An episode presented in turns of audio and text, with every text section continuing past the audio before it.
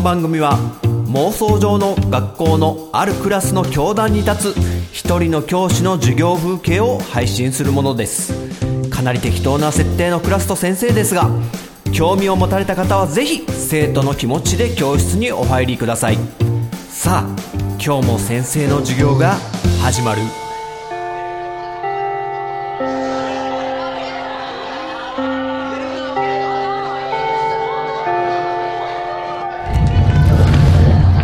どっこいしょいということではい諸君。おはようおはよう。おはこんばんちは。ということでおなんだ八神の席にみんな集まって女子が。おなんか映画のパンフレット？おコードブルーじゃない？先生も言ったよコードブルー。奇遇だね。はいとりあえず席ついて。はいはいはい。ねコードブルーっつったら、あのー、山下くんの、ジャニーズの邪魔下くん、邪魔下くんじゃないよ。山下くんのね、主演の、あのー、何ですか、救急ヘリ、救急要請で、あのー、ドクターがね、あの現地に直接、患者さんのもとにね、あの行くという、ドクターヘリのね、物語で、で、ドラマもシーズン4までやってんのかな？で、ミスチルのね、花火が主題歌で、決して捕まる。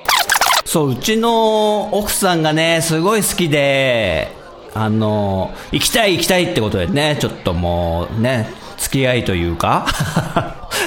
まあそういう感じでちょっと見てきたけど、まあ、ね、なかなか面白かったかな。はははまあ、正直言うとね、ちょっと長いなって思ったね。あの、2時間半なんだけど、ちょっとだれましたし、あと、エピソードがね、すごいギッチギチに詰まってるんで、もう、多分、あれも入れたい、これも入れたいみたいのが、あの、ぎゅうぎゅうなんで、あの、ファンはすごいたまんなかったみたい。うちの奥さんはもう、本当面白かったって言ってたし、あと、僕の隣にいた夫婦、結構老夫婦の奥さんの方なんかもう、ずるずる、あの、話すって泣いてらっしゃったんで、相当ファンなんだろうなと思ってね。で、先生もね、やっぱ、打ってくる、ツーンと、鼻の奥がツーンとくるような感動する場面とかもすごい結構いっぱいあったんだけど、やっぱ医療ドラマなんでね、人の生死がだって目の前で亡くなってしまうかもしれない人をこう、懸命にね、助けるっていう姿はやっぱり感動しちゃうし、うん。で、なんか、余命1ヶ月の花嫁って一時期ね、なんかテレビでドキュメントみたいなのやってたりして有名になった話とかありますけど、あれをね、ちょっと余命1ヶ月の花嫁をモデルにしてるんだろうな、みたいなエピソードが入ってたりするんで、やっぱ、うってくるのよ。そりゃ泣いちゃうよ、みたいなね。で、でもそういう一つの大きな重たいエピソードが多分ね、6個ぐらい詰まってんのね、映画の中に。もう何でも入れたれっていう言い方するとちょっと雑だけど、だからちょっと胃もたれ起こしちゃうかなって先生は思ったかな。あ、八神は面白かった。あ、そう。ごめんね、ごめんね。ちょっとね、ケチつけちゃったけど。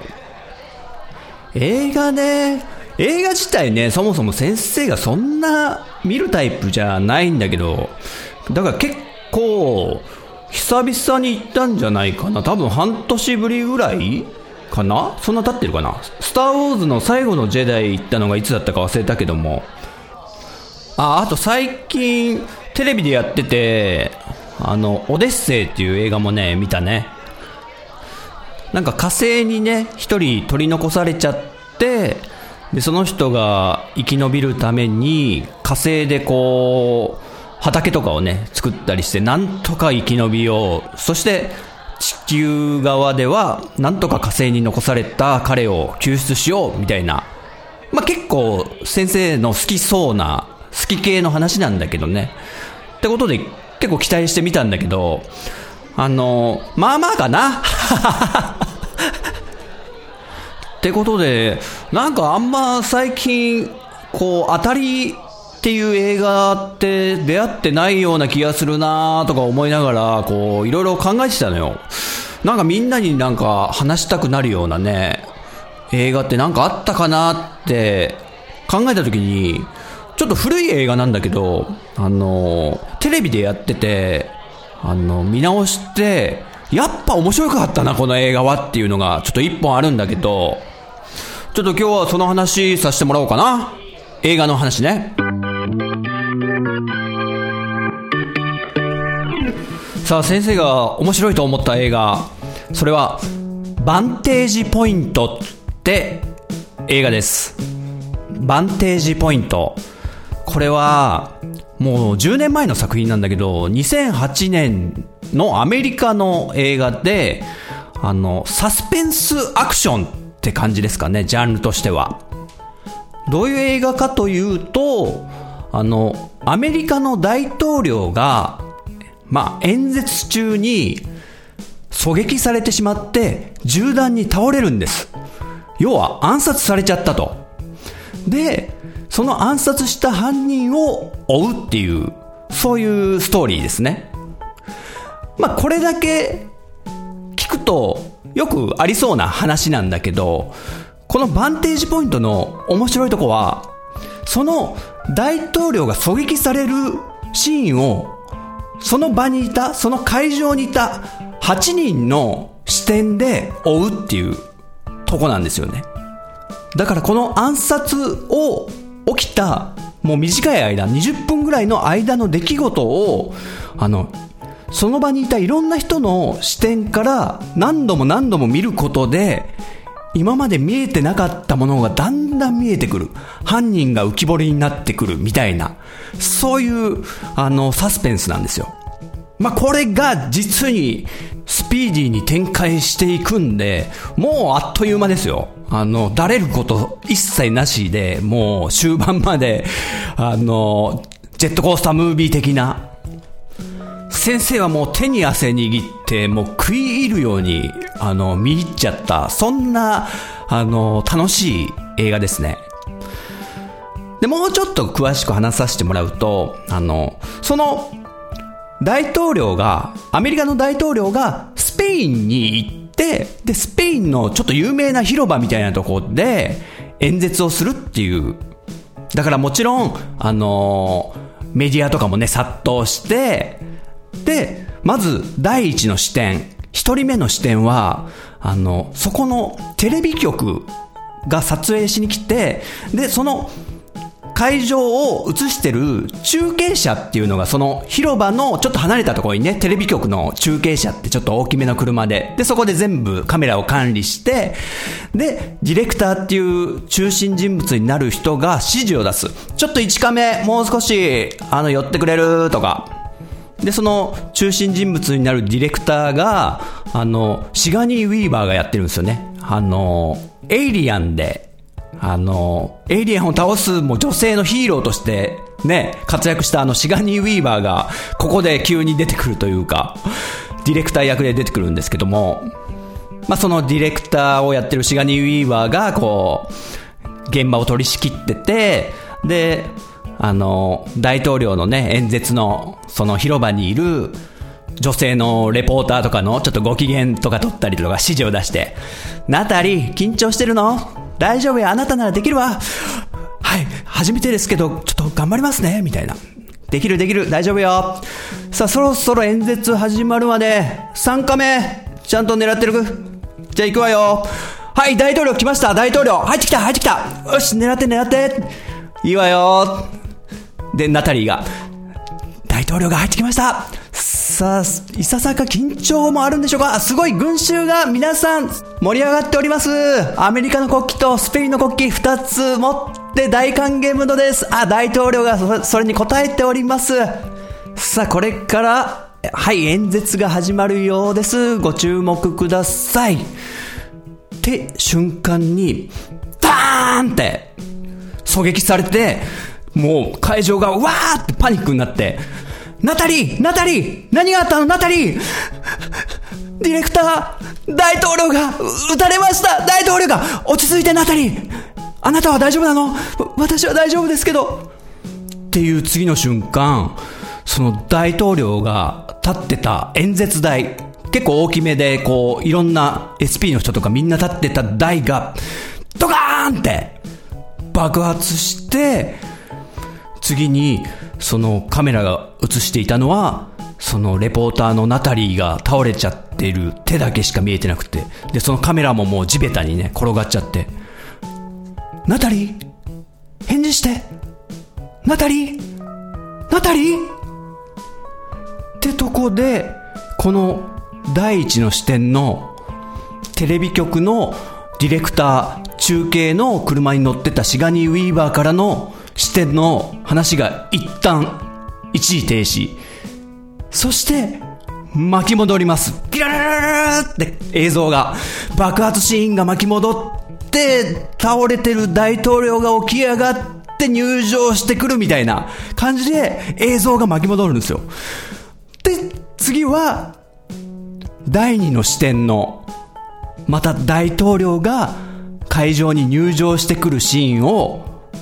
今度は、その、大統領にずっと寄り添っているシークレットサービスのバーンズっていう、これがちょっと主人公的なポジションなんですけど、その大統領のシークレットサービスの、あの、ボディーガードですね。のバーンズ目線で次始まるんですよ。で、こう、シークレットサービスなんで大統領にずっとつきながらこう、よくスーツの、何ですか、襟の部分ですかね。そこにこう、マイクがついて仲間たちと連絡取るじゃないですか。シークレットサービス同士で。よし、こっちは大統領の方、全く問題ない。ちょっと待てよ。演説台の前にいる二人組の黒人、なんか大きなリュック持ってんな。ちょっとチェックしてくれ。ジョン、頼むぞ。了解バーンズ。で、大統領がもう民衆に答えて、ありがとうありがとうみたいにやってる時も、こう、バーンズはもう、あっちこっちに目を光らせて怪しい奴がいないか。そしたら、向かいのビルに、なんか光るもんが見えたんですよね、バーンズ。おい、トム向かいのビルには、人はいないはずだよな、つって。ああ、さっきチェックした時はいなかったぞ。5階の右から6番目の部屋、誰かいるぞ。早く行け急げトム了解バーンズ、すぐ向かう。って感じで、そっちを警戒してたんだけど、そのビルを見張ってたトムが、その5階の部屋に駆けつけたら、そこにはやっぱり人はいなかった。取り越し苦労だったわけですね。なんか見間違えちゃったのね。おい、バンズ。ここには人がいない。扇風機が回っていただけだ。それにお前は反応してしまったようだな。そうか。誰もいないならよかった。って、一安心した瞬間に、ドカーン！倒れる大統領。どこからか狙撃されたと。大統領大統領大丈夫ですか？おい早く大統領運べ！くっそ、どこから撃たれた？トム東だ東のビルから撃たれた！絶対逃がすなよ！で、パニックになる群衆の中に、バーンズが一人目があって、その瞬間逃げ出したやつを、怪しいやつを見つけたんで、おい待てお前！で、バーンズはその、大統領が演説してた壇上を降りて追いかける。でも逃げられちゃって、また広場に戻ってきた時に、女の人だったかな？なんか、カバンをその、大統領が演説してた段の下に投げ入れる。仕草を見せたのよ。で、その瞬間走って逃げる女の人。で、その瞬間バーンズは悟って、みんな、壇上から離れろ離れろで、その瞬間、ドガーンと、起こる大爆発。ね、この広場で起きた暗殺、テロの一連の流れを、あの、違う視点から見て、今、二つの目線から見たことになるよね。で、またそのバーンズ目線の爆発が起こってから、またキルルルルルっと話が巻き戻って、次は、その広場にスペイン観光に来てて、あの、で、ビデオカメラを持って、あの、ね、そこら辺の景色を映してる黒人の、あの、おじさん、視点で次は始まるんですよ。で、あ、大統領の演説があるんだっけ？ちょっと寄ってこうかなみたいな感じでね。で、ビデオカメラ回してると大統領が入場してきて、その横には、険しい顔をしたバーンズがね、ちゃんと SP として、ガードしながら来て、で、向かいのビルの5階になんか光るもんを見つけたシーンとかもその黒人さんがカメラにね、映してて、あれあの SP の人何見てんだろう？ってことで、その黒人さんはビデオカメラをふっとこう、その向かいのビルに向けたりとかね。第三の視点として、そのカメラが活躍するみたいな。って感じで、こう、視点が一人ずつ切り替わっていって、で、同じシーンを見たりとか、あと、その先の話も、どんどんどんどんストーリーが進んでいったり、で、もしくは、逆に大統領が入場してくるその前のシーンとかも、徐々に徐々に話が見えてきて、で、結局、このテロは誰が起こして、最後犯人は捕まえられるのか？っていうのが、映画の時間で1時間半ですね。もう、ぎゅうぎゅうにぎっしり、あのー話が進んでいくんで、しかも、あの、ノンストップムービー的な感じで、なんつうんですかね。もう、その、大統領の暗殺が起きた前後の、あのー30分ずつぐらいの話で、物語の中の時間としてももう1時間以内ぐらいなんじゃないですかね。その中で、あの、物語がきちんと、こう、うまくまとまるっていうか、それがね、非常に僕はすごい好きでしたね。まあ、こうやって視点が変わって、えー一人一人主人公がいて、で、同じ時系列で、その時、この人はどういうとこにいて、どういう動きをしていたか、とか、それってあの、ゲームとかだとね、非常にアドベンチャーゲームで先生が好きな、あの、街とか428とか、主人公が8人いてね、で、渋谷で、こう、それぞれが同じ時間になんか違うことをしてるみたいなのとか、で、関わってくるお互いが。そういう話が多分ね、僕はすごい好きなんで、だからね、ちょっと、ハマっちゃいましたね。面白かったです。で、あの、結構ね、予算が少ないらしいんですよ、この映画。そんなね、有名な作品じゃないでしょ、バンテージポイントって。ね、あんま大々的に宣伝とかしてないだろうし、騒がれてもいないだろうし、で、あと、有名な俳優さんとかもあんま出てない。その、シガニー・ウィーバーがね、ディレクター役、テレビ局のディレクター役で出てるけど、結構そんなメインじゃないんですよ。ちょい役みたいな感じで。で、あの、まあ、10年前の作品で CG があまり使われてないんですよね。CG に頼ってない感じのカーチェイスとかも、結構、なんですかね、昔風の映画っていうか、うん。ちょっと B 級感があるっていうか、まあ予算が少ない感じなんでね。でもその中でこう工夫されて作られてるし、CG 頼みじゃないからこそ、あの出るカーチェイスとかの圧倒的な迫力うん。っていうので、先生はね、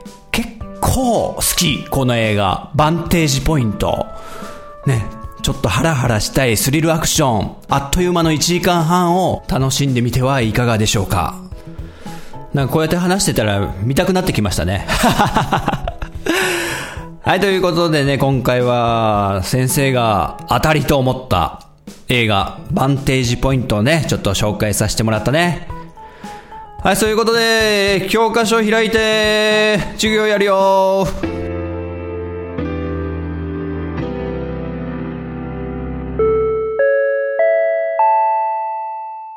先生と生徒の連絡帳。さてさて、連絡帳にメッセージもらってるから答えていっちゃおうかなということで、まず、グフラトゥーンくんいただいてるね。えっと、先生が、あの、ユニコーンの奥田民生さんが、ファミコンの新鬼ヶ島の曲をすごい好きだと言っている。でも、それがどこに書いてあったかわからない。ソースも今は見つからないんだって話をしたんだけど、なんとグフラトゥーンくんがね、そのソースっぽい記事をね、見つけてくれたんですよね。えー、画像はないですが、これですかねって言ってキャプチャーしてくれている、リンクを貼ってくれてるね。それが、まさに、その、タミオさんが、新鬼ヶ島好きなんですよね。CD も買っちゃいましたって言ってる記事で、それがですね、あの、さよならファミコン通信っていうサイトで、で、ファミ通を一号一号どういう記事が書いてあったかみたいのを、こう、何ですか、ブログに残している、あの、方がいて、で、そこにね、えー、っとですね、ファミコン通信の1991年の4月19日号、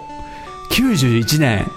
ちょうどユニコーンのけだものの嵐がね、発売した頃なんですけども、その頃にファミ通にタミオさんのインタビューが載ってたってことなんですね。ちょっとせっかくなんでその記事をね、読まさせていただきます。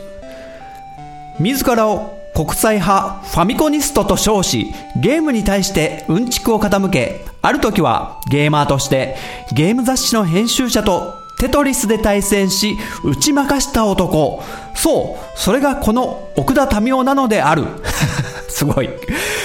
僕は出身は広島なんですけど、東京に出ると同時にツインファミコンを買ったんです。本格的にゲームにのめり込んだのはその時からかな。その頃燃えていたのがマリオとゼルダとメトロイドですね。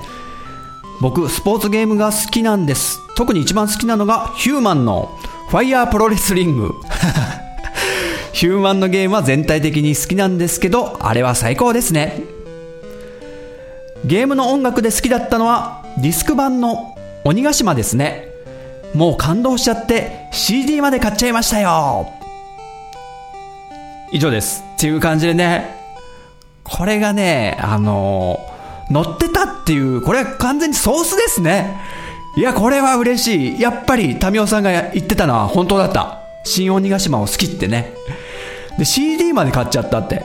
CD も売ってたってことなんですね。それもちょっと僕知らなかったんで、ちょっとこれ、ナイスな記事をねえ、ほんとありがとう、グーラトゥーンくん。はい。さあ、お次、えー、ステディ君からいただいてるね。15回、16回拝聴。えー、漫画界だね。あと、ブーメランの話の回。終電ちゃんの話、面白そうに聞こえた。後で調べてみたけど、絵柄も可愛かったから読んでみようかと思った。おー、やった終電ちゃん刺さった。そして、ブーメランの話の方だね、えー、自分の発言や行動が負のアクションになってくるブーメランかと思ったらそのまんま自分に来るやつなんかい！っていうね。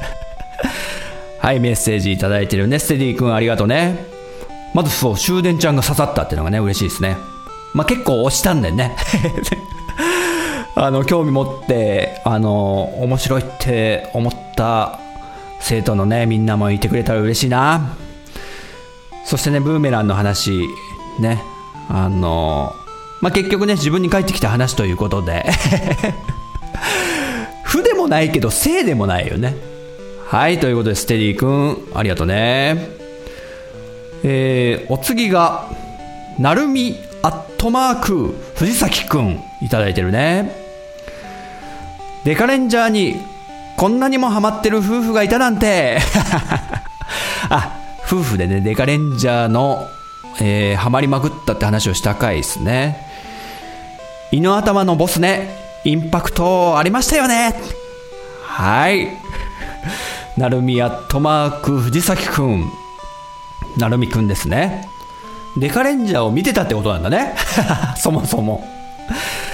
そうそう、あのー、夫婦でもう多分一番こう、何ですかね、お互いにはまったって言えるものとして、デカレンジャーはね、筆頭に上がるんじゃないかってぐらいね、あの、まあ、買い漁りましたからね、いろんなグッズとか。で、あと、犬頭のボスね、あの、デカブレイク。名前のやつだけな？忘れちゃったけど。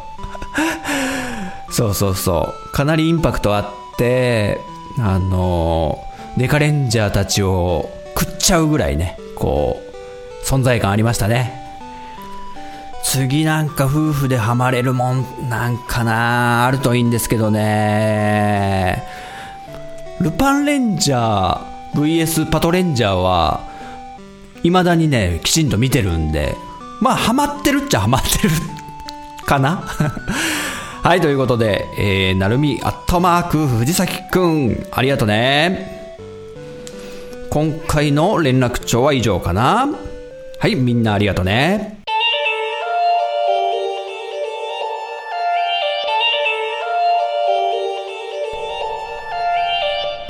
はい、陣太です。人学2最後までご視聴してくださりありがとうございました。今回は、あの、映画、まあ、自分的に当たりと思ったバンテージポイントというね、サスペンスの映画を紹介させていただきましたけども、こういうやっぱね、あの、スピーディーな、トントントントン、トントン拍子に進んでいくタイプの、あの、アクション映画みたいのはやっぱ好きなんでしょうね。あの、まあ、サスペンスとかミステリーは、なんかこう、どんでん返し的なものがあってびっくりさせられるので、あと、伏線とかもきちんと回収していって気持ちいい感じもしますんで、そういうとこが多分ね、ハマってるのかなって感じがしますということで、またね、違う映画、まあ、古い作品とか多くなるとは思うんですけども、で、あとあんま数知らないんでね、でも自分的に心に残ってるものってすごい数少ないからこそ、こう、自分の中で精鋭部隊みたいな感じで 紹介できると思うんで、またやりたいなと思っております。えー、人学2では、皆様のメッセージをお待ちしております。ツイッターハッシュタグ、カタカナに人、漢字の学ぶ人学でお待ちしております。えー、そして、えー、番組ツイッターへのリプライ、そしてダイレクトメッセージでもお待ちしております。そして、えー、Gmail アドレスも作りましたので、そちらもシーサーブログの方に載せておりますので、えー、そちらへのメッセージもお待ちしております。ということで、また次回、